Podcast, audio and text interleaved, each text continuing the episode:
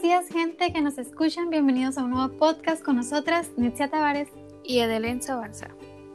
Compañeros, el día de hoy estamos grabando un nuevo podcast que estoy segura a muchos de los docentes y estudiantes de educación que nos escuchan les va a interesar, la evaluación en la educación a distancia. Así es, compañera, este es un tema que ha tomado auge desde el último año, a pesar de que la modalidad de educación a distancia tiene muchos años más en práctica. Exacto. La atención que se le ha dado últimamente por la pandemia y clausura de muchas instituciones ha permitido reconocer realmente la importancia que significa para muchos estudiantes de contar con esta nueva modalidad. Y no solo eso, sino que esta modalidad sea competente a las necesidades que el alumno actual necesita. Y en eso está encaminado nuestro podcast del día de hoy, un factor de gran relevancia en el proceso de enseñanza-aprendizaje dentro de la evaluación sin embargo, la evaluación en esta modalidad debe estar adecuada a los métodos, técnicas y estrategias. Y es por ello que el día de hoy les traemos la evaluación del aprendizaje en la educación a distancia.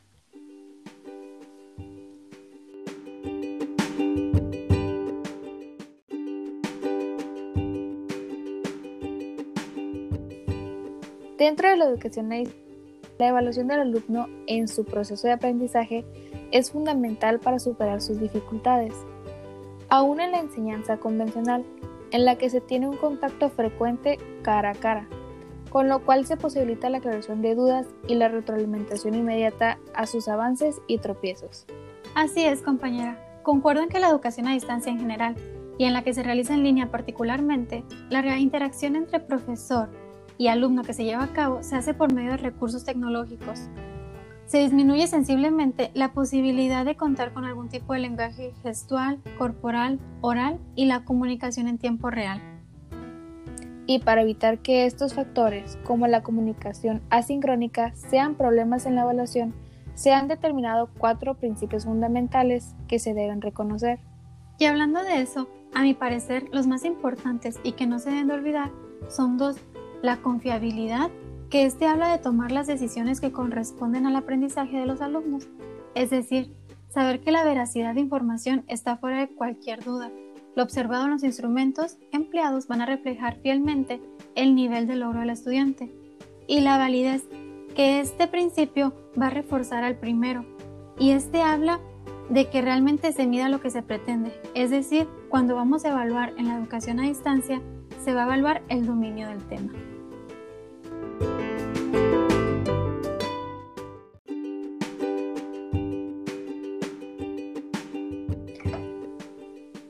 Wow, compañera, conoces muy bien la importancia y el impacto que tienen estos dos principios. Sin embargo, también existe la objetividad, la cual forma parte integral de cualquier evaluación, ya que de nada serviría juzgar cualquier mérito si lo que fundamenta la calificación obtenida es el favoritismo, el prejuicio, la corrupción o cualquier elemento ajeno al atributo y ejecución de la cual se evalúa.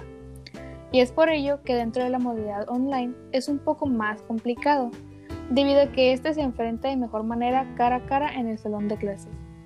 Y déjame decirte que por último, pero menos importante, la autenticidad forma parte esencial dentro de los principios, ya que la evaluación tiene como condición una enseñanza auténtica.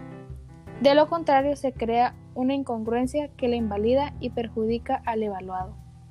Exacto, y además de esos principios que son muy importantes, como docente o estudiante, se debe recordar la existencia de las tres funciones sustantivas de la evaluación. Tenemos la principal, que es la diagnóstica. Esta se va a aplicar al inicio del curso o programa para identificar el punto de partida de los contenidos y de los objetivos.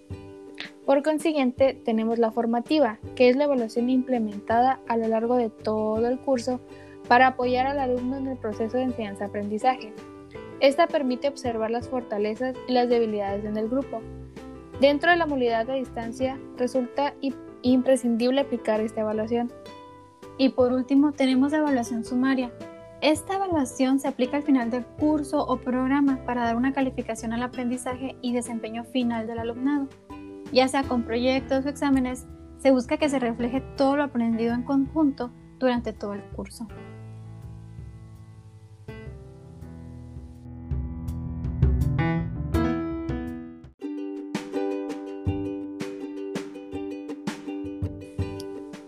Finalizar, hay que recordar lo que les hemos estado mencionando en podcasts anteriores.